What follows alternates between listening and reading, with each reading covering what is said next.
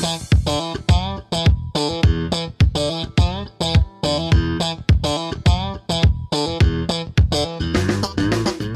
Galera, aqui professor Enson Portela falando e no episódio de hoje do Aprenda Engenharia nós temos a honra de receber o professor de Berberian para falar um pouco sobre fundações. Você sabe o que caracteriza um bom projeto de fundações? Como definir a resistência do solo a partir do ensaio de SPT? Por que desprezamos a resistência de atrito lateral em tubulões, mesmo estes sendo fundações profundas? Todas essas questões foram discutidas ao longo do episódio de hoje, então fica comigo até o final que eu te prometo que vai valer a pena.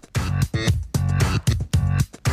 para a gravação desse podcast, eu tenho aqui comigo na mesa o Thiago. Oi, pessoal, tudo bom com vocês? E o nosso convidado, hoje mais do que especial, professor de Cram Berberian. Boa noite, meus amigos. Só espero poder ser útil. Maravilha, professor, certamente será. Professor de Cram, eu vou começar esse episódio levantando um assunto que às vezes nós engenheiros confundimos. Na verdade, a própria literatura, eu acredito, às vezes faz a gente confundir. Todos nós temos em mente que fundação é infraestrutura. E quando se fala em fundação, a gente sempre pensa, por exemplo, em uma sapata, um bloco com estaca, ou sei lá, um tubulão, algum componente de concreto, né? Ou algum componente afim. Mas na realidade, eu aprendi assistindo uma aula sua, há talvez aí uns 5, 6 anos atrás, que fundação, na verdade, é ali a soma do solo mais a infraestrutura. E claro que nesse casamento, o solo ele é sempre mais fraco. Então, entendendo isso, né, eu perguntaria o que é que o senhor definiria como um bom projeto de fundação, entendendo agora a fundação como verdadeiramente deve ser entendido, solo mais infraestrutura. Em outras palavras, quais aspectos o projetista, ao executar, precisa ficar mais atento em termos de ter um bom projeto e uma boa execução de uma fundação? Muito bem, um bom projeto está calcado num tripé importantíssimo. Em primeiro lugar, segurança. Eu posso ter várias opções de fundações, estaca, tubulões, etc., com a mesma segurança. Garantida a segurança, aí vai para o aspecto econômico. Então, garantida a segurança, eu procuro aquela que é mais econômica e também que a logística seja razoável. E o terceiro grande tripé de um bom projeto e uma boa execução é o prazo. Toda obra, não só de fundações, mas principalmente fundações e reforço de estruturas, quanto mais rápida, mais barata. Quanto mais barata, mantida a segurança é a preferida. Entendi. O que, é que o senhor quer dizer quando o senhor fala aí no segundo ponto, a questão da logística? O que, é que exatamente isso quer dizer? Muito bem. Às vezes eu estou projetando lá para Roraima, faço um projeto em estacas do tipo hélice contínua, acaba sendo a mais barata porque ela fura muito rápido e fura em grandes profundidades. Só que eu não consigo levar uma máquina que pesa 5 ou 10 toneladas lá para Roraima. O custo inviabiliza. Portanto, a logística também entra como um fator de escolha ou do que seja um bom projeto de fundação. Se você não tem esses três tripés, o seu cliente vai achar estranho. Entendi. Entendeu? Então, estando seguro, ter as outras variáveis, mas desde que estando seguro. Tá. E dentro do ponto de vista de segurança, o que é que o senhor alencaria aí como os principais critérios do ponto de vista da segurança? Muito bem, desde cedo lá na COP, quando fui aluno do professor Fernando Luiz Lobo Carneiro e do professor Disseu, eu aprendi a ver as coisas de cabeça para baixo. Ou seja, eu sento no lugar do cliente e pergunto por que, que eu estou contratando o Elson para fazer esse projeto o que, que o seu cliente jamais gostaria de ter? Trincas que são geradas por recalques e, eventualmente, nem pensar desabamento. Então, a segurança está em projetar uma obra.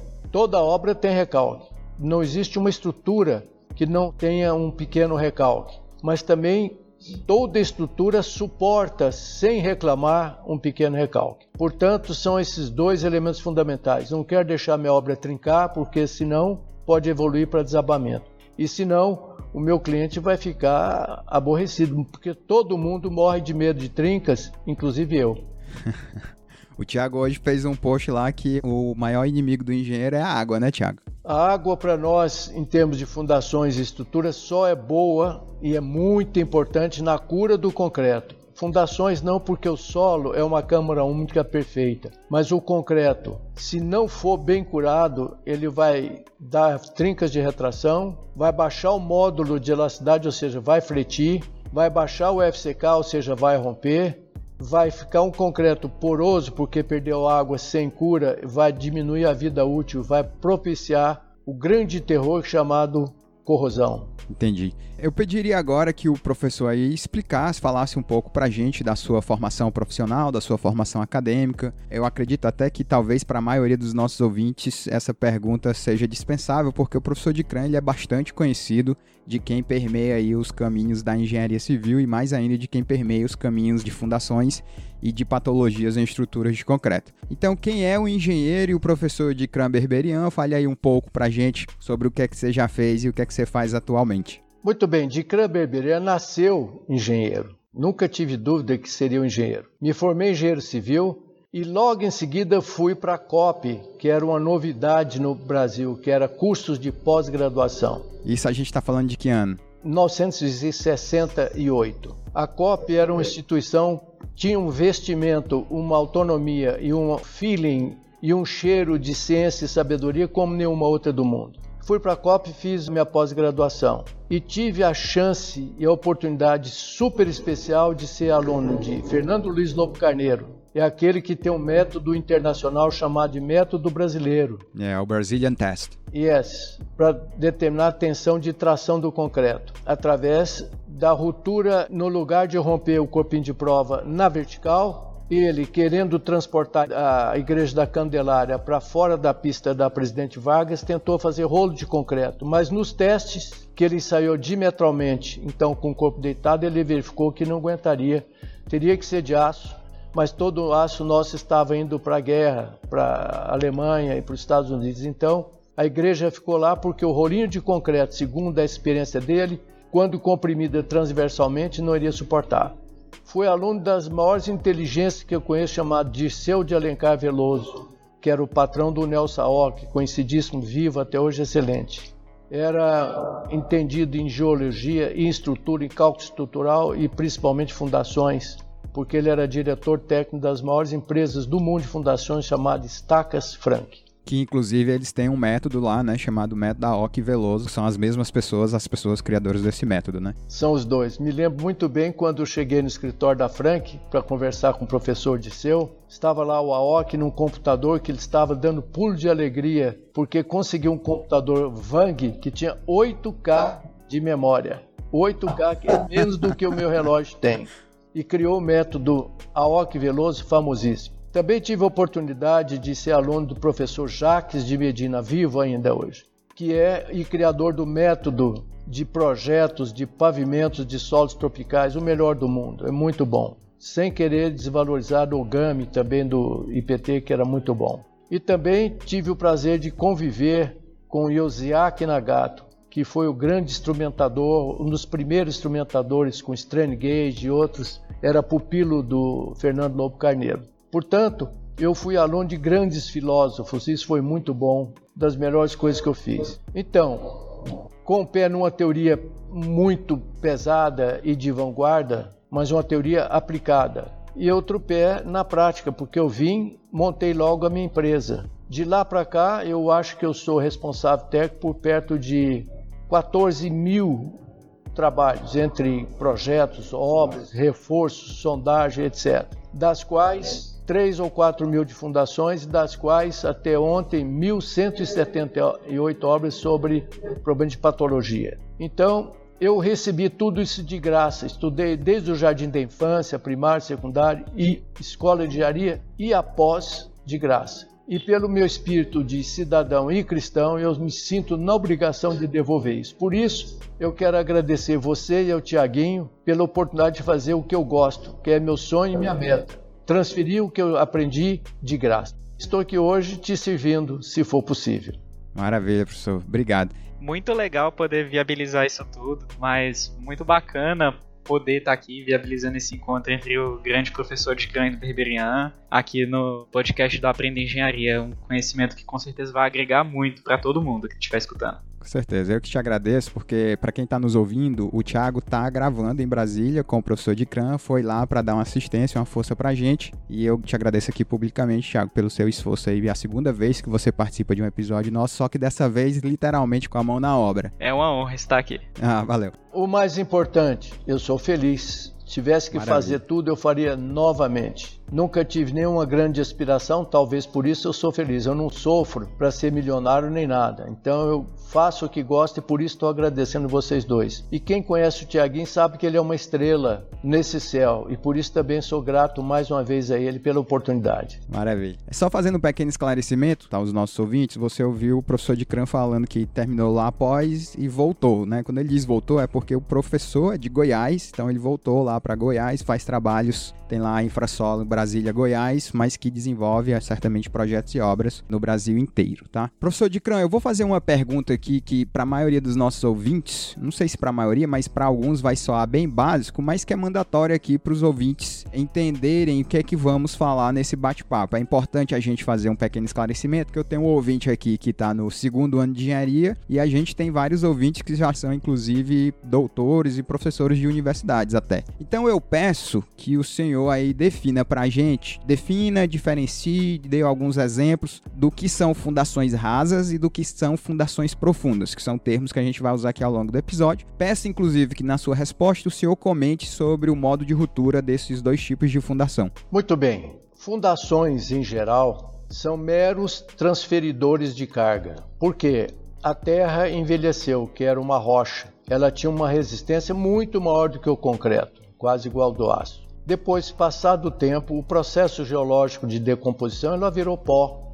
Então eu tenho que criar artifícios para transferir a carga das obras, pontes, viadutos, túneis e estruturas para o solo que é fraco até um certo ponto. 10 bilhões de anos depois, eu tenho uma camada média de 15 metros de pó de rocha, chamado solo. Então é essa arte de transferir essa carga para essa camada resistente. Na prática da engenharia geotécnica, a camada é resistente quando o SPT, que é o índice que a gente pode falar depois, fica na casa dos 20 a 30 golpes. É possível implantar fundações em terrenos mais fracos, mas pode ter certeza que você não vai dormir em paz, porque há sempre a possibilidade de ter os dois grandes terrores da engenharia, recalque e desabamento. Muito bem, se eu tiver um solo superficial competente, relativamente bom, a nova norma agora define que a fundação superficial aquela que transfere carga até 3 metros de profundidade. Se eu tenho um solo bom nessa profundidade, eu posso fazer uma fundação chamada superficial, que são as sapatas, que ela é de concreto mais baixinha, são flexíveis, os blocos de fundações. Lembrando que existem dois blocos na estrutura: o de fundações, que é uma sapata rígida, ela é alta, não precisa nem de ferro, pode ser usado concreto ciclópico, um concreto barato com pedras. E o bloco de coroamento, que vai lá em cima perto das vigas baldrames. Vigas baldrames é uma viga comum, só que fica no chão. A viga que fica em cima das paredes é chamado de cintas, que também é uma viga.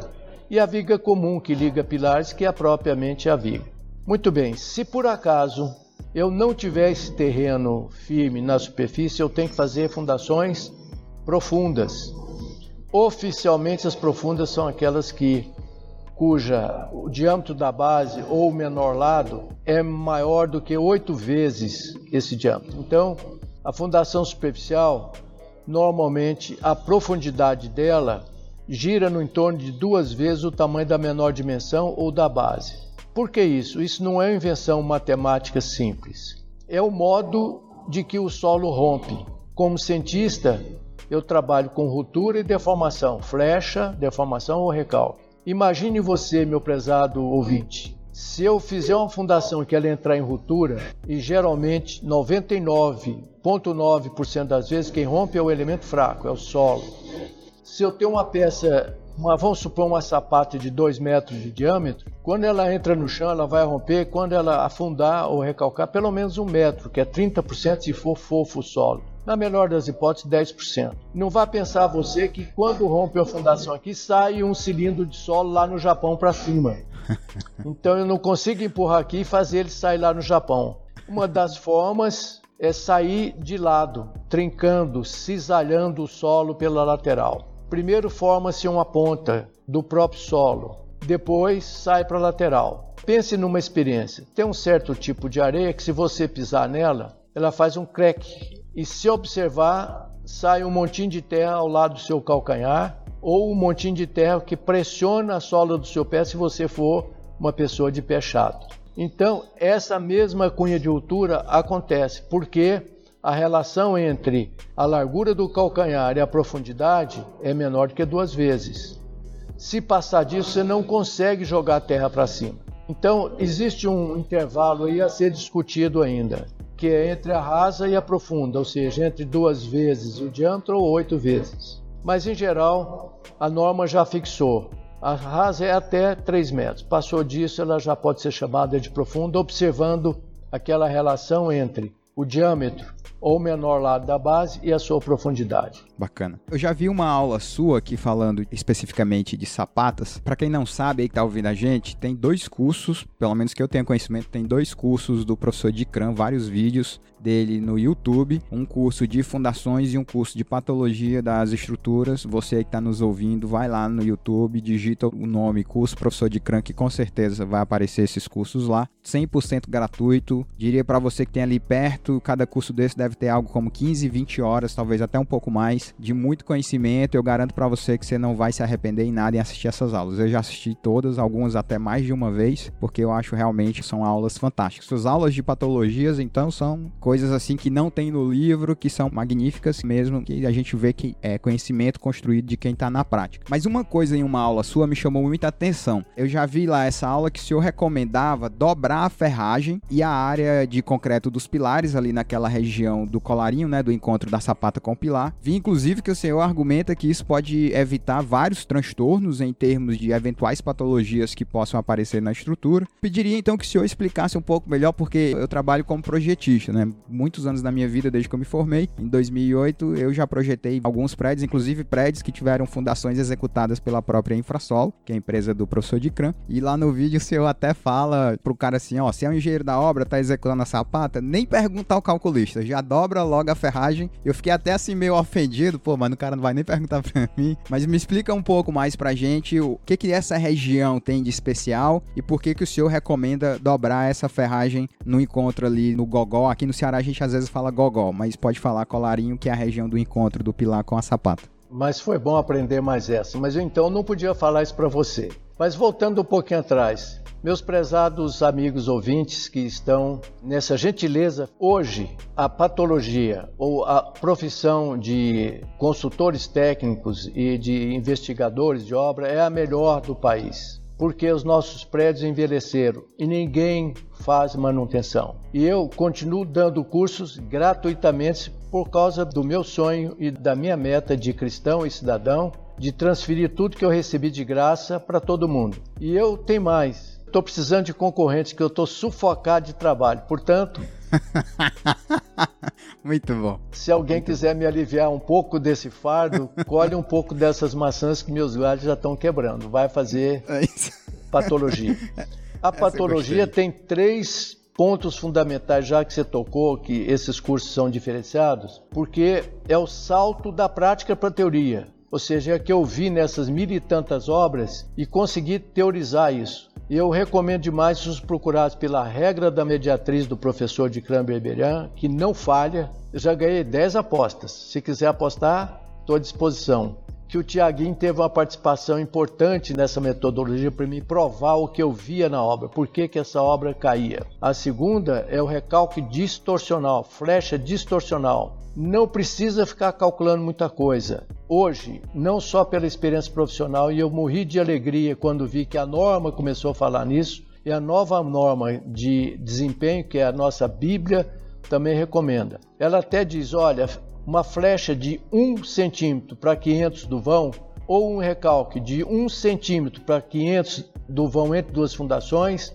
geralmente não desaba a obra, não entra em ruptura, mas a flexão é muito grande, ela vai trincar painéis mais rígidos, que são menos amigáveis, começa a trincar muito. Eu uso 1 para 800 para quem está me ouvindo, ou 1 para 1000 para ter uma certa segurança. Ou seja, como esse valor 1000, que é o vão, está embaixo, quanto maior, menor é o tal recalque ou flecha diferencial. E eu preciso falar para vocês nisso daí. Tá, só para esclarecer, para ficar claro, o que o senhor está falando de 1 para 1000 é 1 para 1000 do quê? Muito bem, excelente observação. O que é isso? Eu observei e depois ficou confirmado. Depois fiz seis paredes reais de 3 metros por 6, que quanto mais longa a mesma peça, mais amigável.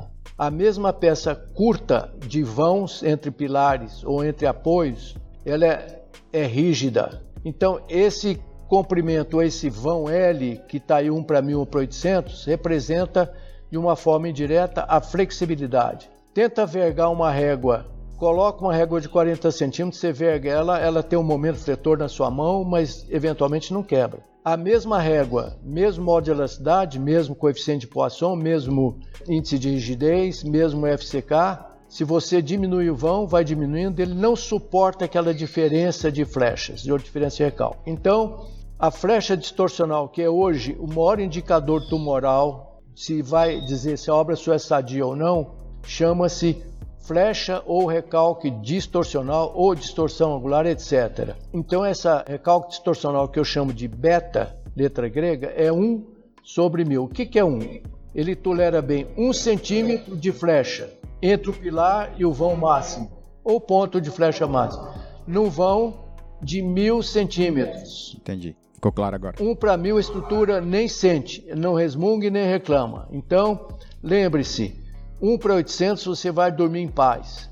E mais, eu sempre brinco, nunca chame, nunca contrate o calculista, coitado, deixe ele em paz para resolver ou rever seu projeto, porque todas as vezes que um cliente meu fala, ah, esse problema traz o calculista, o sofredor, e eu analisei o projeto, estava bom, mas doutor, a viga não está fletindo, não está vendo recalque essa trinca aqui? Sim, precisa saber se o que o Elson projetou está sendo feito lá na obra. Então eu uso pacômetro, tiro esclerometria, faço extração de corpo de prova e tal. Mas doutor, cálculo tá bom, material está lá, o ferro está no lugarzinho previsto. E agora? Agora é ter o material. Como é que você depois faz uma retroanálise para saber quanto cimento, qual a qualidade do material? É uma loucura. O melhor é fazer prova de carga. Custa o mesmo preço do cálculo estrutural a revisão, e se ela se comportar com um centímetro de flecha na carga máxima num vão de 10 metros, pode dormir em paz que a sua estrutura não vai ter problema. Se ela fletir um centímetro num vão de 5 metros, já fica perigoso. Ela só pode fletir meio centímetro Entendi. e etc. Nessa proporção. Entendeu? Entendi. Não esqueçam disso. É a nossa nova grande chance de fazer quantos laudos eu examinei inconclusivos, cheio de ensaios, cheio de citações normativas. Mas a culpa não são deles, não é do professor de CRAN que não insistiu isso na universidade o tempo todo, enquanto eu dei aula na Universidade de Brasília por 40 anos até me aposentarem. Mas até lá eu gritava, pessoal, é esse o caminho. Vê a regra da mediatriz, vê o recalque distorcional e faça a prova de carga. Senão, seu relatório vai ser bom, mas não vai ser seguro, entendeu? Então é mais ou menos isso. Em ah. cima é a flecha, embaixo o vão. Tá, e aí o caso de você aumentar a ferragem lá no colarinho do encontro do pilar com a sapata. Bom, voltamos, desculpa, me entusiasmei, desculpa. Examinei vários desabamentos. Outro fato interessante: nunca examinei uma obra, mesmo dita que desabou de repente, que não avisasse três vezes. Ela dá três estalos. O primeiro rompe as paredes que são mais friáveis, o gesso. O segundo pode chegar no concreto, ele pode romper, dar um segundo estalo. O terceiro rompe a ferragem. Não recomendo ninguém esperar o segundo estágio, porque isso é empírico. Muito bem. E a grande maioria dessas rupturas, que eram bruscas e catastróficas, estava no local que não se faz manutenção. São o, como é que se chama, gogó, colarinho ou pescocinho das sapatas em geral. Ora, como a sapata tem 3 metros de profundidade, esse pescocinho ela tem uma altura X, vai a um metro, metro e meio quando muito. O que acontece? Quem é que recebe a maior carga de um prédio? O colarinho da sapata. Porque vem lá do décimo andar, nono, tá, vai descarregando, descarregando, descarregando, chega na sapata ou nas fundações, é a maior carga. Primeiro fato. Segundo, concreto de fundações, principalmente se for fundações escavadas do tipo hélice contínua, escavada com caminhão, estaca raiz, etc. O concreto basta ter 5 MPa. Vou repetir, 5 MPa. Você compra um concreto de 20, 25, só quero 5, porque ele é lançado sem vibrar, sem compactar, mistura com terra e lama. E o que acontece na cabeça dos mestres de obras e dos engenheiros de obra? Puxa, para que, que eu vou caprichar nisso aqui? É só 5 MPa. Só que a sapata é estrutural, precisa de 20, 30 MPa, porque não mistura com lama, ela é concretadinha. E o colarinho ou gogó fica enterrado. Em regiões tipo Fortaleza, Recife, etc., que não tem esgoto na praia, ele fica constantemente banhado em esgoto, ou seja, submetido a cloretos e a agentes agressivos. Então, decompõe o concreto e corrói a ferragem. Ora, se eu tenho 50 sapatas, se eu vou botar mais 6, 6 ferros, vamos supor, uma sapata de 30 centímetros tem 900 centímetros quadrados de concreto. Se eu aumentar 6 centímetros de cada lado, vai para 40. Então, ela vai ter 1.600 centímetros quadrados de concreto. No custa, eu dobro a capacidade com uma bobagem de 10 reais de concreto e uma série de pontas de ferro. Portanto, como é uma região difícil, sabe que está tendo problema, mas não sabe onde é, só vai saber quando ela produzir trincas graves, está no pescocinho ou no cogó. Portanto, a minha recomendação, tampa os ouvidos, por favor, como você é calculista, nem perturba o calculista. Dobra a área, custa 10 reais para cada sapata e quadruplica. Olha, se fosse possível mostrar, eu tenho slides de colocar medo e de chorar, de tanto gogó e colarinho quebrado.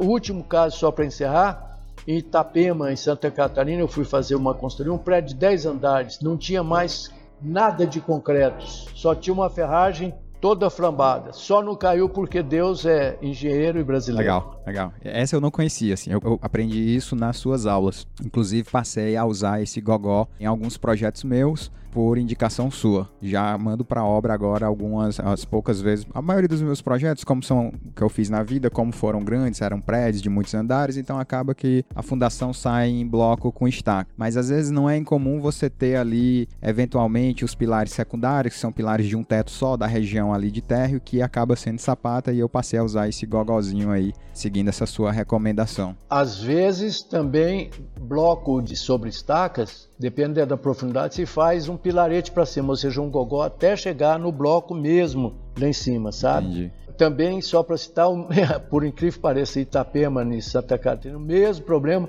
em blocos obstáculo. Quase que derrubou o prédio vizinho, que ninguém sabia o que era. Não tinha problema nenhum, mas estava enterrado. Tá. Mas, pois não. Então, lembre-se, aumenta a área do seu gogó, do seu pilarete ou do seu pescocinho, que não custa nada, vai te evitar um câncer muito ruim depois, com o tempo. Maravilha.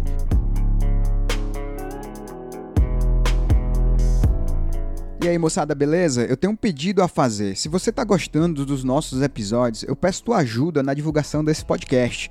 Mostra lá para os teus amigos engenheiros, engenheiras e estudantes de engenharia. Manda lá um link do nosso podcast nos grupos de WhatsApp que você tem.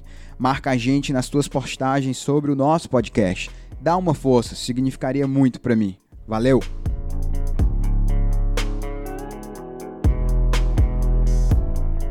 Tenho uma pergunta que é, eu diria que é até uma curiosidade pessoal. O que é que o senhor considera de critério para definir a resistência de um solo a partir do ensaio lá do SPT que você recebe? Como é que você define a tensão admissível para estabelecer, por exemplo, os lados da sapata, né, a geometria da sapata, a partir dos resultados do ensaio de percussão? E que método você usaria também, pegando aqui um gancho, para estabelecer a resistência de atrito lateral e de ponta da estaca? Bom, se você está sentado, fique sentado. Meus amigos professores, não perca tempo ensinando teorias de capacidade de carga longas tipo Terzag, Vesic, Randolph, Bala, etc., que foram muito boas no passado. Foram feitas por gênios, mas elas não funcionam. Então você pode no máximo mostrar para ela. Nós, cientistas, estamos em busca da pedra filosofal, mas até lá existe um ensaio simples chamado ensaio de percussão estándar SPT tem provado constantemente que é o melhor elemento para se projetar uma fundação de sapato ou profunda. Agora que é obrigatório fazer uma prova de carga para cada 100 pilares, agora é obrigatório, é lei. Inclusive, se você é projetista, no seu projeto de fundações, fala: olha, a minha responsabilidade técnica está vinculada às provas de carga, conforme o artigo 6.1 da norma brasileira 6122. Ou seja, até aqui a gente assumia a responsabilidade na base da experiência e do feeling. Agora, com provas de carga, o que é prova de carga? Se eu calculo uma estaca para 100 toneladas, eu vou realmente provar que ela suporta 100 toneladas. Aplica um macaco hidráulico de umas 200 toneladas que se compra no mercado, aplico a carga em cima dela e vejo quando ela rompe o solo em geral, ela entra no chão. Então, divido por um coeficiente de segurança em geral 2 e uso na obra tranquilamente porque eu testei antes. Então, para o cálculo de sapatas, você procure o SPT que está mais ou menos até duas vezes abaixo da base. Pega o solo, que está assim, vamos supor uma sapata de 2 metros. Entre 2 e 4 metros é esse solo que sustenta a sua fundação. É o que fica embaixo de sapatas e tubulões. É o que normalmente a gente chama de bulbo, né? O bulbo ali que vai formar o bulbo da pressão de distribuição do carregamento da sapata para o solo. É, ah, exatamente, é o bulbo de pressão. Esse valor 2, depois vocês podem encontrar em vários livros. O meu tem passo a passo, tanto no livro de sondagens quanto no livro de fundações. Eles geralmente estão esgotados, porque são as tiragens pequenas, eu tenho que revisar, revisar, colocar novos exemplos. Mas estão disponíveis no site Infrasolo Cursos, Infrasolo Cursos, arroba gmail.com. Eu acho que eu tenho dois exemplares de esta ainda. Daqui a uns meses temos novas tiragens. Muito bem, lá tem detalhado isso daí. No caso de sapatos, existem vários métodos muito bons, Albeire, Sintra, Berberian, Aoki, Alonso, etc. Mas se você tiver dúvidas ou não tiver essas tabelinhas ou não olhar o meu passo a passo nesses livros, adote o SPT dividido por 5 como pressão admissível.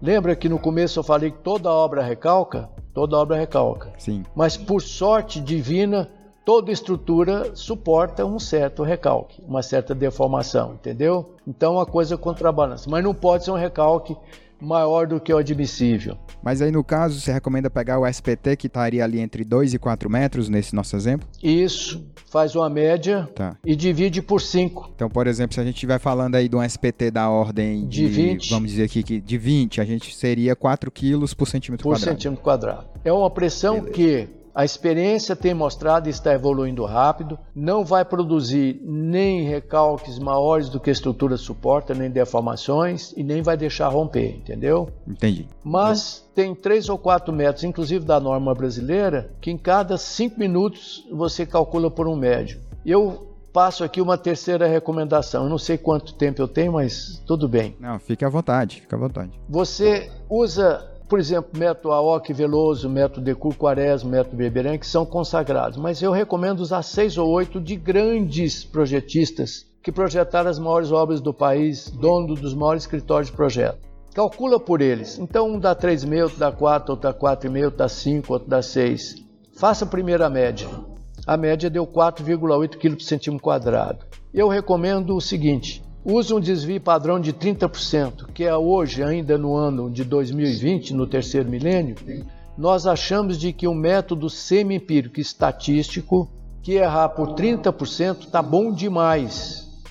Vamos afinar isso com o tempo. Então eu faço uma segunda média usando o desvio padrão de 30%, ou seja, quem está 30% acima da média sai da segunda média, quem está abaixo da mesma forma e faço uma outra média. Entendi fica imbatível. Não há como você eventualmente ser processado por um erro desse. Se você usar a cabeça de vários pesquisadores experientes, qualquer perito, qualquer auxiliar técnico de perito de juiz vai aceitar a sua argumentação. E para estacas, da mesma forma, com base única exclusivamente no SPT.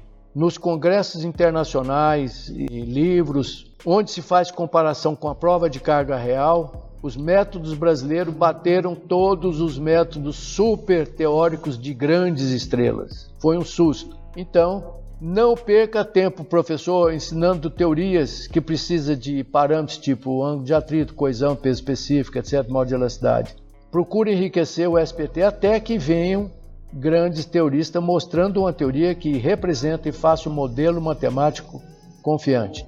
Eu, como sou um patriota e estou num país em crescimento ou quase subdesenvolvido, deixe que os americanos, os chineses e os grandes que levaram nossas riquezas, os nossos minérios, a nossa borracha, perder tempo com pesquisa de sexo dos anjos. Quando eles descobrirem, nós vamos utilizar os métodos e melhorar, porque o brasileiro tem um jogo de cintura que nenhum europeu americano tem. Eu gostei demais dessa estratégia, eu concordo. A gente não tem que estar tá gastando esse dinheiro absurdo nisso. Portanto, use o SPT. Tem outros 6 ou 8 métodos muito bom. Posso tomar mais meio minuto. Estou patrocinando uma pesquisa para mil provas de carga. Comparar o resultado teórico com prova de carga. Vamos supor que fosse o caso de Sapata. Nós chegamos a 4,8 kg por centímetro quadrado, ou seja, divide o SPT por um fator K. Se você não tiver método nenhum, 5. Agora eu vou fazer a prova de carga. Multiplicando esses 4,8 centímetros pela área, vamos supor que fosse uma área de 2 por 2, que dão 4 metros quadrados, ela suportaria 200 toneladas. Faça a prova de carga, ela só suporta 150. Então eu corro e faço uma retroanálise, volto e corrijo o meu fator K. Falei, o meu fator K está muito pequeno, porque ele está dividindo, deu muita pressão. Quando eu tiver umas 50 provas de carga no mesmo terreno, Fortaleza, em tal, eu posso avisar os meus amigos, a OC, Decura, etc. Olha, o seu coeficiente que era 4,6 não é bom usar não, pode subir ele um pouquinho. E o contrário pode acontecer. Então, estou montando esse programa, se algum bolsista é livre de uso, pode usar à vontade toda a nossa base de dados. Querendo, mande o seu contato para infrasolocursos@gmail.com que eu te mando o roteiro, pelo menos provisório, para começar a pesquisar. Então, o que é essa pesquisa? Entra na internet, veja quem fez prova de carga e fez sondagem ao mesmo tempo. Aí vamos comparar as duas e checar e refinar os nossos métodos, que voltaremos a ser e continuamos sendo o melhor método mundial para cálculo de estacas e sapatas. Maravilha. Pegando o gancho aqui, já que você finalizou aí falando de estacas, eu entendo que o tubulão, assim como né, as estacas, ele é uma fundação profunda. E uma das maiores características de fundação profunda é que você tem predominantemente a transferência, usar até um termo seu, né? Como você colocou, a parte da estrutura, a parte de concreto da fundação, são mero transferidores de carregamento para o solo. Então, a parte da estaca que transfere carga para o solo predominantemente é o atrito lateral. Tanto é que a própria norma, existem questões normativas de limitar em estacas a resistência por ponta da ordem de 20%. Ou seja, no mínimo ali 80% da carga da estaca vai ser resistido por atrito lateral. No caso do tubulão, apesar de ser uma fundação profunda, eu desprezo essa resistência lateral. Por que que isso acontece no tubulão especificamente? Muito bem. Você está falando possivelmente, não é por causa da minha idade, não, mas acho que eu sou mais experiente. Eu acho que eu bati o Golombek de São Paulo. Eu executei perto de 60 mil tubulões. Meu filho, doutor de Cran Júnior, já deve ter executado perto de uns 20 mil tubulões. Eu, de Cran, vou até me beliscar aqui para ver se não sou alma, Desci pessoalmente em 12 mil tubulões logados. Eu sou mergulhador, eu faço log de mergulho, faço de tubulões. O mais profundo que eu desci tinha 37 metros, uma base de 5 metros, desabando. Nossa. Por isso eu desci e fiquei lá com a pocerada, porque tem umas regrinhas básicas que te diz, olha, pula fora que você vai ficar enterrado a 30 metros de profundidade. E eu nunca levei cruz subsalente para a obra, porque eu sempre acreditei na minha experiência. Mas muito bem, lembra da ruptura da sapata? Quando você pisa na areia, ela faz um conezinho. Se você tiver na areia úmida, se escavar devagar, você vai ver um cone como é o concreto. Quando rompe o concreto, ele não dá uma trinca a 45 graus? Dá. Isso. Só que são duas, é um cone. É porque quando rompe a primeira, a gente não espera ver a segunda. É, é como o rompimento da punção, né? Só se tem em mente o rompimento da punção. É, exatamente. Então, essa cunha, essa trincazinha que é o cisalhamento, que é a resistência, ela passa fora do fuste ou do corpo da sapata, porque ela é rasa. Agora imagine uma sapata dessa, um tubulão a 10 metros de profundidade. Não tem outro jeito de arrancar ou comprimir ela. Essa cunha volta a esfregar no fuste. Ela não consegue levantar uma cunha de 5 milhões de toneladas de terra. Por isso ela é profunda. Por isso e só por isso. Porque a forma da cunha de ruptura, seja a trinca, o cisalhamento, vem por baixo da base, faz o cone, faz aquilo igual pisando na areia, curtinho, e depois sobe esfregando tá. no fuste. Nas estacas que não tem base alargada, a carga passa ao longo do fuste vai para a base. Mas tanto a experiência tem mostrado que, instrumentando agora, já estamos instrumentando de metro a metro, se eu aplicar 200 toneladas numa estaca, possivelmente com 10, 15 metros ela zera. O atrito lateral, esse, a trinca que sai esfregando por atrito, que gera uma tensão cisalhante aí, é capaz de suportar a estaca.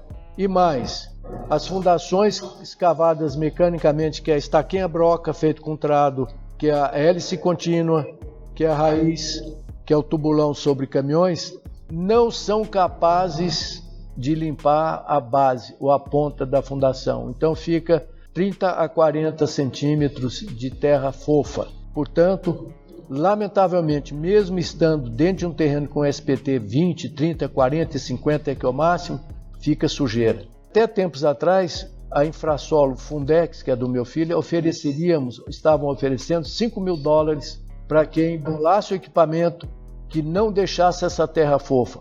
Porque, como você disse, eu perco 20% da existência total dela. E olha, numa obra de 500 estacas, eu ganho 5 vezes 5 mil dólares por essa ideia. Meu filho está bolando um, um garfo para os senhores que estão aí. Aspirar não dá certo, compactar não dá certo.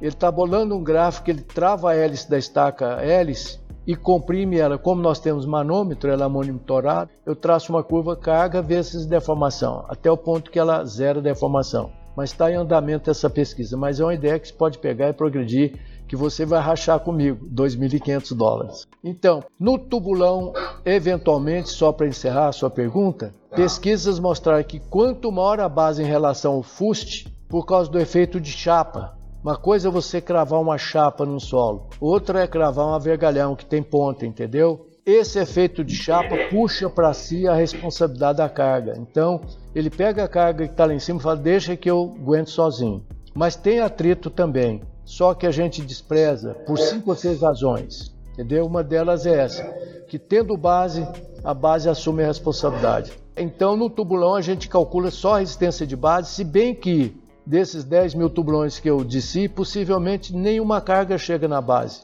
Mas no momento que houver uma falha da sondagem, com acréscimo de carga não prevista, o atrito lateral resiste pouco por causa da direção do cisalhamento. É mais fácil enfiar um cabo de vassoura do que um cabo de vassoura com a chapinha de 10 centímetros de diâmetro no chão, por causa da forma da conjuntura. Ela volta e o cabo de vassoura sai sujo, que é o atrito lateral. Então, nem sapatas, nem tubulões não se consideram atrito lateral, mesmo o tubulão sendo, como você bem disse, uma fundação profunda. Tá, maravilha. Acho que foi mais do que claro a sua explicação. E mais, desculpa, a nova norma agora de 2019 do ano passado considera zero participação da carga de ponta. Eu acho isso uma judiação. É. Estamos ajustando os nossos programas. Não considere nada, exatamente porque o atrito segura quase tudo e tem sujeira na ponta. Se o atrito não segurar, até eu comprimir 20, 30 centímetros para ela reagir, eu vou gerar um recálculo distorcional de muito mais de 1 para 100. Desculpa interrompê-lo, mas mesmo para a estaca Frank... Não, a estaca Frank não é escavada. Pois é, exatamente, era isso que eu ia isso dizer. Não isso vale não vale para as é. pré-moldadas, pré-moldadas é full, isso, 100%. É, é isso que eu ia dizer. Frank, micro estacas injetadas. Tá. Essas trabalham muito bem com ponta. Isso, é isso que eu ia falar. A Frank, em particular, é campeã. É, porque tem a bucha, né? E a bucha protege a ponta na hora que você coloca. Por causa do bulbo compactado. Perfeitamente. O senhor teria aí em mente uma ou duas obras, dessas milhares de obras que você já fez, que você colocaria assim como desafiadoras do ponto de vista técnico e que você pudesse falar um pouco delas aqui? De preferência, uma obra que o senhor fez o projeto do zero, que acompanhou um reforço, algo do tipo, mas que tem ali uma imponência ou algo que foi, tecnicamente falando, realmente desafiador para você. Bom, meu coração continua bem, mas eu tive uma obra em Florianópolis que o prédio viveu feliz por 30 anos, em estacas possivelmente tipo bucha seca, que na época era chamada de bucha seca porque o nome Frank era patente, agora já não é mais. Toda a patente internacional caduca com 25 anos, então todo mundo pode fazer estaca tipo Frank ou estaca tipo Mega. Muito bem, um vizinho, um construtor, contratando um projetista de uma cidade próxima, projetou uma cortina de contenção para quatro subsolos vizinho desse prédiozinho feliz. Eu fui dar um curso em Florianópolis, já dei uns quatro ou cinco lá para várias instituições. E dois engenheiros que eram proprietários moravam nesse prédio falou professor, começaram a escravar três metros, mas começou a trincar minha casa aqui. Aí eu fui lá, falei não, eu vou lá, eu quero ver, eu gosto dessas coisas, é claro, já sabia que eles me pegavam pelo gosto, né? Examinei o projeto, fui lá na obra e vi, falei olha meu amigo, você está executando grampo. O projeto está dito que é tirante. O grampo e o tirante não é nada mais do que um parafuso de solo. Um parafuso de solo, que é o tirante, que é o bom, ele tem cabeça, tem porca e tem a parte mais importante que ninguém sabe ou não lembra, que é o corpo. O parafuso, inclusive, que você compra para parafusar motores, qualquer coisa assim, se o aço dele for bom, ele tem um alto modo de elasticidade. Ele estica, como se fosse uma mola duríssima. Então, o tirante, ele é protendido, ou seja, ele é esticado, o aço estica. Então,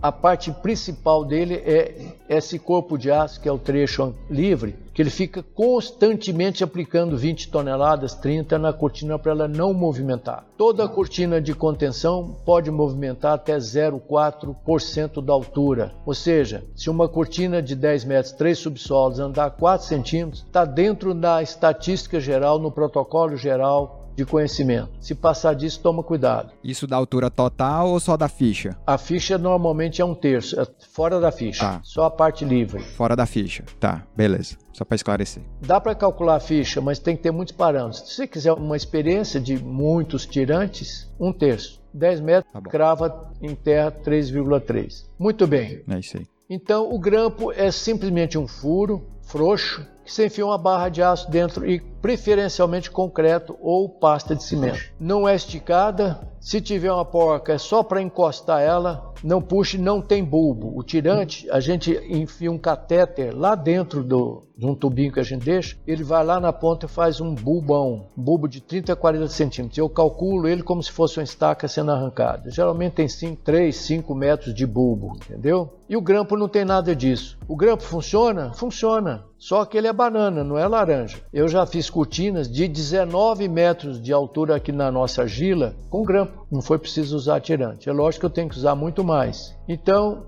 há essa diferença fundamental entre grampo e tirante. Mas voltando então a essa obra, eu falei, meu amigo, está projetado aqui tirante e vocês estão executando grampo. O grampo é muito mais fraco e permite mais movimentação. Porque entenda, se eu tenho um tirante que fica apertando com 20 toneladas de força na, na cortina, ele não movimenta muito. E se quiser saber mais, eu sempre faço medição na horizontal normalmente até um raio de. Os ingleses dizem que é duas vezes a altura é o raio de destruição trinca igreja, afunda piso de vizinho. Mas, para ser franco, toda vez que eu medi, dava uma vez. Ou seja, cuidado com seus vizinhos que estão num raio de pelo menos altura da escavação. Ou seja, vai fazer dois subsolo, segundo a experiência do professor de CRAN, até 12 metros ou 6 metros você está correndo risco. Olhe os seus vizinhos. Segundo os ingleses, até 12 metros. Eu nunca vi um caso desse, mas é possível. Muito bem. Esse prédio então entortou, ele continuou eu telefonei para o projetista e falei, senhor,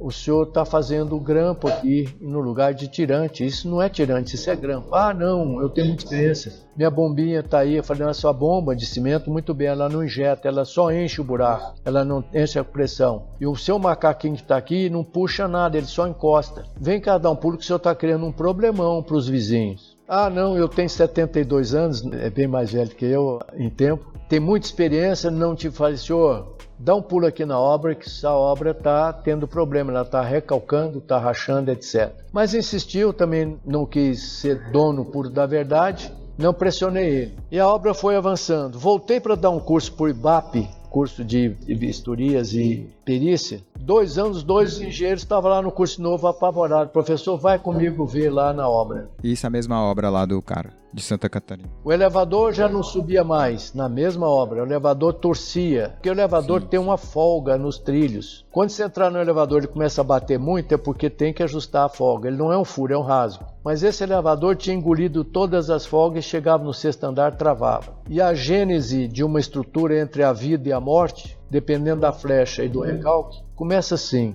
Um para mil, trincas quase insignificantes, ninguém vê, só a gente. 1 para 800, a trinca aumenta, aparece uma segunda trinca. 1 para 600, aquele 1 centímetro de flecha para 6 metros de vão, azulejo que é rígido. Lembra, quanto mais rígido, pior a estrutura. É, vale observar que eu vou ver uma estrutura. Eu tenho um vão de 3 metros e a mesma viga tem um segundo vão encostar nela de 10 metros. Todo mundo e eu também já olhamos logo, falar se tiver cair é esse vãozão de 10 metros aqui, a mesma viga. Mas era o contrário. A viga mais curta, que tem o L menor que está no denominador, dá um recalque uma flecha distorcional maior. por ser rígida, ela não suporta nenhuma deformação. Ela tolera, tolera, tolera, de repente rompe. Então rompi as mais curtas. Aí é que eu entendi que o vão representa ou simula a flexibilidade ou a rigidez de uma estrutura. Quanto mais flexível, mais amigável. Quanto maior o vão, mais tranquilo. Experimenta pegar uma régua de um metro, você dá uma fletida nela, um centímetro, dois, ela nem sente. Mas passa esse vãozinho para 300, você começa a instalar na sua mão, que é o ponto de momento máximo. Um para 100, em geral, as obras caem. Um para 300, sofre demais, trinca muito. Cuidado. Um para 600, sofre. Até um para 1000, que quase toda obra tem, inclusive, possivelmente eu não olhei não, mas minha casa pode ter. Muito bem. Aí foi um pânico geral. Os moradores processaram a construtora, que honrou heroicamente, bancou todo o serviço, eu fui contratado para fazer consultoria e as fundações de reforço. As fundações eram estaca tipo raiz, aquela que fura com a máquina, vai injetando água, mas é um tubo de 30 centímetros com ponte de diamante ou vídia para entrar bem no terreno. Eu exigia 5 metros dentro da rocha sã. Foi um trabalho muito difícil, trabalhando no subsolo. Foi fabricada uma sonda para entrar num pé direito 2,8, mas foi fantástico. Então, passado um certo tempo, todo mundo no hotel, por conta da construtora, ainda estão até hoje. A outra observação importante: nunca contrate advogado, resolva o problema logo. Se o problema é seu, vai lá e conserta. Se o problema é do proprietário que fez má manutenção, usou mal, aumentou, etc., não fez manutenção, força ele para entrar no acordo, porque quem vai ganhar dinheiro é o advogado são é os advogados. Eu concordo. Ele vai protelando dos dois lados. Faz oito anos estão na justiça até hoje, todo mundo em hotel. E a construtora honrando. Muito bem, reforcei, ou seja, Onde tinha duas estacas, eu pus mais duas novas, porque por hábito eu não considero nenhuma colaboração das velhas. O que eu quero dizer, meu prezado ouvinte, se por acaso você for comprar um apartamento num prédio que tiver a fundação reforçada, ela está três ou duas vezes e meia melhor do que a nova, porque onde tinha uma velha eu pus duas novas. E a velha eu jogo fora a contribuição, mas ela trabalha um pouco. Então, principalmente se o reforço for do professor de CRAN, pode comprar à vontade, que não vai te dar problema. Maravilha, maravilha. Mas muito bem. Então eu fiz uma série de estacas a isso, um monte. E fiz, lógico, a gente começa estudando um paciente que eu vou operar um tumor de pâncreas, eu preciso tomar cuidado porque ele está preso entre o coração e o pulmão, eu posso matar o paciente. Então eu começo comendo pelas beiradas. Eu reforço o lado melhor primeiro, o que é ruim porque em cada estaca raiz dessa eu injetava 15 mil litros de água, e a água, como você bem falou, é o grande inimigo da obra. E ela ia recalcando mais do que vinha, na velocidade maior, mas eu sabia disso e estava tranquilo. Falei, eu vou recalcar um pouco mais. Quando chegou para entrar na parte pior, que ele estava tombado para o lado do pé de 26 centímetros, eu chamei alguns engenheiros experientes, etc. Fizemos uma reunião muito tensa, porque eu não tinha amarrado as estacas novas nas velhas, porque eu tinha a impressão de que quando eu molhasse as estacas novas, ela ia ceder um pouquinho. Então ele diminuiu o recalque diferencial, portanto o recalque distorcional não seria tão grave. Eu acho que todos eles, sem exceção, inclusive meu engenheiro, me chamou de louco. Muita coragem, professor. Muita coragem. Falou de criança, você ficou louco, você fez as estacas e não amarrou as velhas, não fundiu o bloco. Falei, não, porque há uma possibilidade, segundo o meu filho, eu já tinha feito isso algumas vezes, em obras menores. Essa obra pode voltar um pouquinho, porque eu vou amolecer o lado bom. Eu sempre prefiro abaixar uma obra do que levantar, sabe? Eu amoleço o bom e reforço o ruim. Muito bem,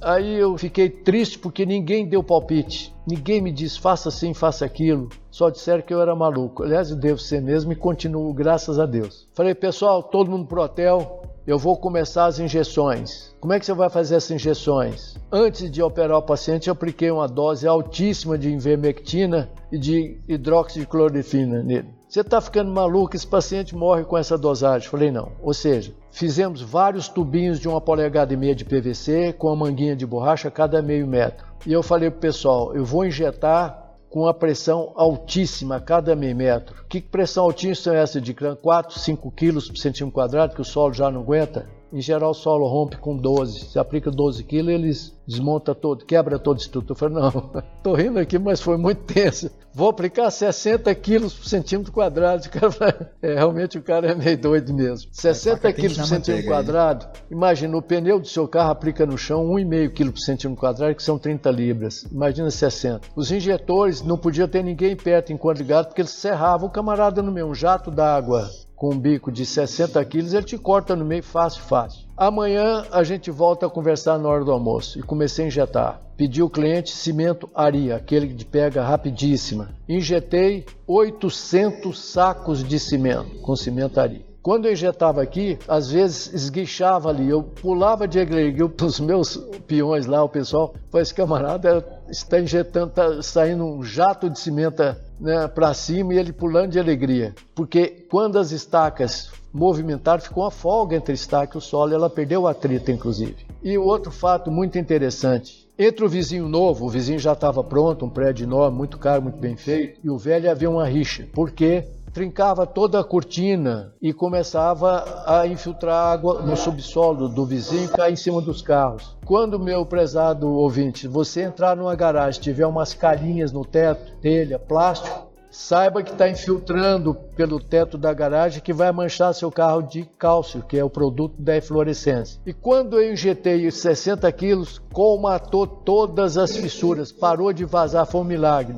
Não gotejou mais uma gota, sabe? Enquanto eu estava injetando, eu estava destruindo, virou uma papa, sabe, o solo com cimento. O prédio continuou recalcando mais rápido do que previsto. Depois de umas quatro horas, ele começou a estabilizar. As portas que não fechavam passaram a fechar, entendeu? Tá, só para exemplificar aqui, para ilustrar, professor, você está fazendo a injeção da pasta em um lado do prédio, né? Porque o prédio tombou para um lado. Do lado ruim. Pro lado ruim, exatamente. Está injetando pro lado ruim, que é para você começar a oferecer uma resistência, né, ali no solo e esse recalque regularizar a inclinação do prédio para ele voltar a ser vertical bonitinho como deve ser. Se voltasse seria outro milagre. Ele não volta, mas não para de recalcar, você entendeu? Entendi. Ele não consigo levantar só com impressão, a menos que fosse uma base, uma placa. Aí uma pressão de 60 kg levanta um prédio de 100 andares. Multiplica uma placa de 4x4, vezes, dá 16 vezes 60, dá 1.600 toneladas para cima. Então, na hora do almoço, falei, chama o topógrafo, zerou o recalque. E o prédio começou a voltar, porque eu tinha amolecido as fundações boas. Entendi. E por que, que eu injetei também? Eu estou com um paciente todo com bactéria generalizada e tal. Se eu jogasse mais bactéria, ele morreria, porque cada estaca raiz, 13, 15 mil litros de água num solo que já está mole por causa do lençol freático, imagina mole. E o pior é o seguinte, eu tenho que confessar, dormi como um anjo à noite. Fiquei lá até as 5 horas da manhã, não fiquei com medo da obra cair em cima de ninguém, que era um prejuízo fora do comum, né? Legal. É lógico que não tinha mais nenhum morador. Mas mesmo assim, né? Você tem um patrimônio ali do camarada. E o pior ainda, nem avisei o prédio vizinho para o pessoal sair. Muito bem, foi um caso assim. Emblemático. Muito. Aprendi tudo ali. Imagino mesmo, que é muita coragem. Eu não senti que arrisquei porque eu tinha o feeling, eu sabia que ia dar certo, sabe? Eu não tinha dúvida que ia funcionar. Legal, professor, parabéns. Depois que ele estabilizou, eu concretei, algumas portas fecharam. E a sequência é essa: começa a trincar, porta começa a agarrar, todo mundo chama o marceneiro, fala: Poxa, você botou madeira verde, arruma esse negócio aqui que a lingueta já não entra mais no buraquinho da fechadura, no espelho, né? Etc. Vai, azulejo cai, trinca piso de banheiro, dão trincas enormes, etc, etc, até a morte. Maravilha. E o segundo caso que você me pediu foi aquele prédio da PGR pendurado do Oscar Niemeyer que sai em tudo que é televisão, porque ele hospeda alguns ladrões lá. É aquele prédio redondo. São dois prédios redondos de vidro, muito bonito, não sei se você já viu. Já vi uma vez. O mais importante deles tem uma cruzeta de concreto em cima e ele é pendurado, aquele prédio. O Oscar tem essa mania. O STJ também é pendurado. O prédio de administração de Belo Horizonte é pendurado em tirantes de aço, cordoalhas de aço. Esse também é pendurado. E tinha uma camada 35 metros de profundidade de terreno mole. E eram 50 estacas de 700 toneladas para pegar o único ponto que tinha que era a caixa de elevador, o resto do prédio ficava no ar. E o Oscar tem a mania de fazer tetos baixos, sabe? Você chega a passar a mão, é 2,35, 2,40. Uma vez eu estava fazendo consultoria lá, e perguntei, doutor, por que, que o senhor projeta esse teto assim tão baixo? É um tremendo de um prédio. Ele falou, de você entra aqui embaixo, você não tem a impressão e a sensação disso aqui é uma massa elevada no ar? Falei, o senhor tem razão, mas que bom, mas que dá um medo da... eu passando a mão um prédio de seis andares em cima de mim, só preso nos elevadores. Muito bem, como tinha essa camada mole, chamei o professor de seu, falei, professor, vou fazer uma prova de carga lá embaixo. Como eu executei muitos tubulões, eu falei, aqui é seguro, vou descer um tubulãozinho paralelo, vou lá na base do tubulão que eu vou ensaiar, coloco seis macacos hidráulicos, trabalhei deitado num túnel de 2 metros a 23 metros de profundidade, sem escora. Não precisava, a nossa gira com 20 golpes, fiquei em pé. E é lógico, eu examinava as trincas no pescoço do tubulão. Se tivesse alguma trinca, eu sairia. Instrumentei lá embaixo e lá em cima. Fiz a prova de carga mais linda que eu possa imaginar. Eu vendo a ruptura, a base descendo e o fuste subindo, sabe? Eu empurrei, pus os macacos em cima da base, empurrei o fuste para cima. O meu engenheiro lá em cima, naquela época, era rádiozinho, não tinha celular, falou: professor, o fuste está levantando aqui. Eu falei: é isso mesmo, ele está rompendo para cima. E a base afundando. Não foi nada assim muito crítico, eu tinha muita experiência em escavação. E a pior parte foi uma aluna de doutorado que eu falei com o pessoal, pessoal, querem ver um trabalho fantástico? Pode descer comigo lá no tubulão de 23 metros de profundidade e tal. E lógico, todo mundo doutorado quis ir lá. Eu primeiro disse uma moça, que normalmente eu desço na frente, vou lá e falo, pode mandar mais um. A moça, quando eu cheguei lá embaixo, ela estava em pânico, coitada, suadinha, em pânico. Ah, mas eu imagino. Se tiver um pequeno princípio de claustrofobia, você tem um ataque de pânico na hora. Putz, eu imagino. Se fosse hoje, eu também não faria isso. Mas como eu já estava muito acostumado e já fiquei lá embaixo várias horas, até mandaram um almoço para mim, que eu estava lendo os extensômetros, falei, lamentavelmente só tinha McDonald's, que é horrível. Manda um sanduíche do McDonald's que eu vou ficar aqui embaixo. Eu almocei lá embaixo. Mas a moça, com razão, eu não percebi isso, sabe? Eu achei que a curiosidade dela jogasse tanta adrenalina no sangue que ela não sentiria pânico. Eu nem pensei na possibilidade de pânico, né? Porque eu nunca tive isso, nem meus empregados, nem nada. Mas foi uma obra super emblemática. Fiz a primeira possível, primeira prova de carga dupla, para baixo, para base e para cima o fuste. Pude separar as resistências de base e de fuste. Legal, parabéns. Tem mais algumas, mas não me lembro de nenhum caso de terror assim, a não ser o edifício do Denut, mas uma outra hora eu te explico.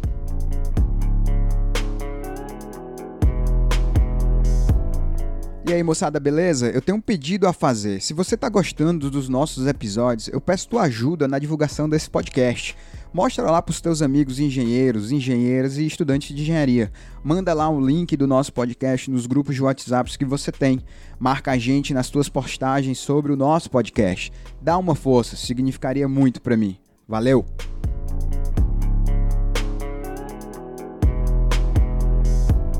A gente está caminhando aqui para o final do episódio e primeiro agradecer a participação do professor aqui, né, pelo seu tempo. Sei que o senhor ainda é muito envolvido com os projetos da InfraSolo, então eu agradeço fortemente aqui o seu tempo, a dedicação que você tem em nos responder, essa gentileza com tanta educação e com tanta boa didática iluminar aqui as respostas que o senhor está nos dando. Eu sempre finalizo os nossos episódios, professor de Cram, pedindo para o nosso convidado indicar um livro e um filme aos nossos ouvintes. E um livro aqui, não um livro técnico da área aqui do assunto do podcast, um livro que tem um valor pessoal para você, assim, algo que você leu, um livro que pode ter sido na sua juventude, já na sua vida adulta e que teve um impacto positivo na sua vida, e além do livro que o senhor também indica aí um filme aos nossos ouvintes. Muito bem. Além de ser engenheiro de fundações, patologista, desde sempre eu fui um realizador de sonhos. E eu viajava para esses congressos internacionais, me lembro bem na Austrália, em Vancouver, o pessoal chegava em mim e falava, de eu vi que você é brasileiro. E minha esposa, outra era minha filha, sei que lá, estão fazendo doutorado no que nós consideramos a melhor música do mundo, que é a bossa nova. E quando eu vou para New Orleans, para Buenos Aires, eu assisto 50 programas de tango, de jazz, de blues, que são horríveis, inclusive, são poucos bons. Eu falei, puxa, é uma vergonha, nós temos uma das melhores músicas do mundo e ninguém explora isso. O turista vem no Brasil, puxa, onde é que eu posso ouvir bossa nova e tal? É um problema. Às vezes, por sorte, tem no Rio de Janeiro. Apesar de toda a minha carga horária e sobrecarga, eu resolvi, dia 1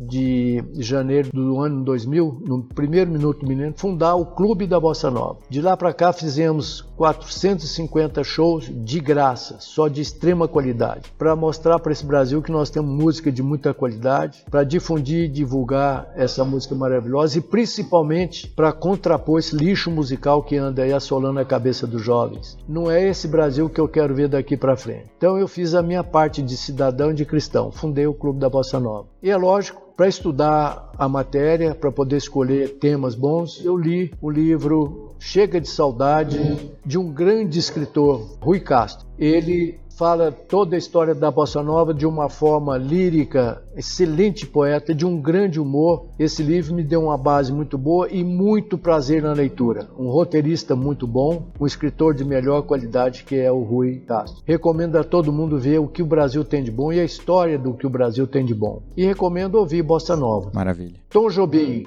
e George Gershwin foi considerado pelos americanos os dois melhores compositores do século XX. Quando eu fui assistir um show lá, não sei, Chicago, New Orleans, etc., falou: olha, é, do you know Mr. Tom Jobim? Os camaradas faltavam ajoelhar no meu pé, sabe? It's impossible. Bossa nova, Mr. Tom Jobim, you know? Yes, I know very well. Legal. Então, recomendo demais. E lógico, meu livro, que é muito importante para a vida de todo mundo. é isso aí. Tô brincando. E algum filme específico que o senhor goste? Olha, Sei que é mais difícil, escolher um filme é sempre uma pergunta injusta, não é não? Não, não, não. Tem dois filmes que eu recomendo. Tem um filme argentino chamado A Sinfonia dos Loucos, ou uma coisa semelhante. Não é Sinfonia, é outro nome. É visto no Netflix. Um filme muito interessante, limpo, inteligente, sabe? Também aquele filme do delegado brasileiro que fez duas séries que eu esqueci o nome do filme agora e dele. Acho que é Batalhão de Guerra, uma coisa assim. Excelente filme, bate em qualquer filme policial americano. E o terceiro que eu estou aproveitando agora que eu estou no presídio há quatro meses para evitar o coronavírus, o único que entrou na minha casa quatro vezes foi o Tiaguinho, porque eu mandei batizar ele e molhei ele de água benta quando chegou aqui. É uma série que eu acho interessante, Quando se chama o coração. Muito interessante, é um filme canadense. Tá. É uma série, são vários capítulos, mas são instrutivos, Maravilha, limpos, então. muito agradáveis. Dicas aí. Recomendo demais. Então esses três filmes você pode assistir que você vai crescer um pouco com a mensagem. Roteiristas maravilhosos. Roteirista é aqueles que criam cenas hiláricas, entendeu? Então ele pega o script do escritor, o diretor dá alguns palpites, mas o roteirista é o responsável pelas melhores partes do filme, que te prende. E esse tem um excelente roteirista. E é um filme canadense, limpo, agradável, muito bom de se ver, com família. Maravilha, maravilha. Muito obrigado. Professor, mais uma vez, muito obrigado, avisando aos nossos ouvintes que nós temos uma comunidade lá no Telegram. Se você é estudante de engenharia ou é engenheiro, engenheira e quer fazer parte da nossa comunidade, entra lá no site aprendaengenharia.com.br, tem lá o link para o nosso grupo do Telegram. Você entra, a gente tem discussões todo santo dia sobre os temas que a gente abordou aqui no episódio. Você será muito bem-vindo. Mais uma vez, muito obrigado, professores. Já tive notícias de que o seu programa é um dos mais vistos no país. Parabéns. Ah, muito obrigado, professor. Muito obrigado. E só espero ter sido útil. Eu agradeço você e ao Tiaguinho por me permitir fazer o que eu gosto. Imagina, a gente que te agradece aqui realmente foi fantástico. Eu sou uma pessoa que, assim como o senhor é, reconheceu que o senhor teve a sorte de ser aluno de pessoas fantásticas, eu tenho a sorte de encontrar através desse programa com pessoas fantásticas, porque é impressionante como a cada episódio eu conheço gente que é excelente, que dá orgulho da engenharia brasileira, né? pessoas que criam métodos metodologias que fazem o conhecimento da engenharia avançar e que abraçam realmente a causa. E como o senhor mesmo colocou aí no começo do nosso episódio, você já nasceu engenheiro. É algo que eu noto nos nossos convidados, essa paixão né, dentro dos assuntos que a gente aborda. Então eu que realmente fico aqui agradecido com tudo que isso tem resultado ao longo aí desse processo que a gente tem feito esse programa. Mais uma vez, muito obrigado aí. Valeu, Tiagão. Tiaguinho, né? Super Tiago. Valeu, Super Tiago, aí, pela tua ajuda, por tornar esse encontro aqui meio do Dicram possível e a gravação desse episódio.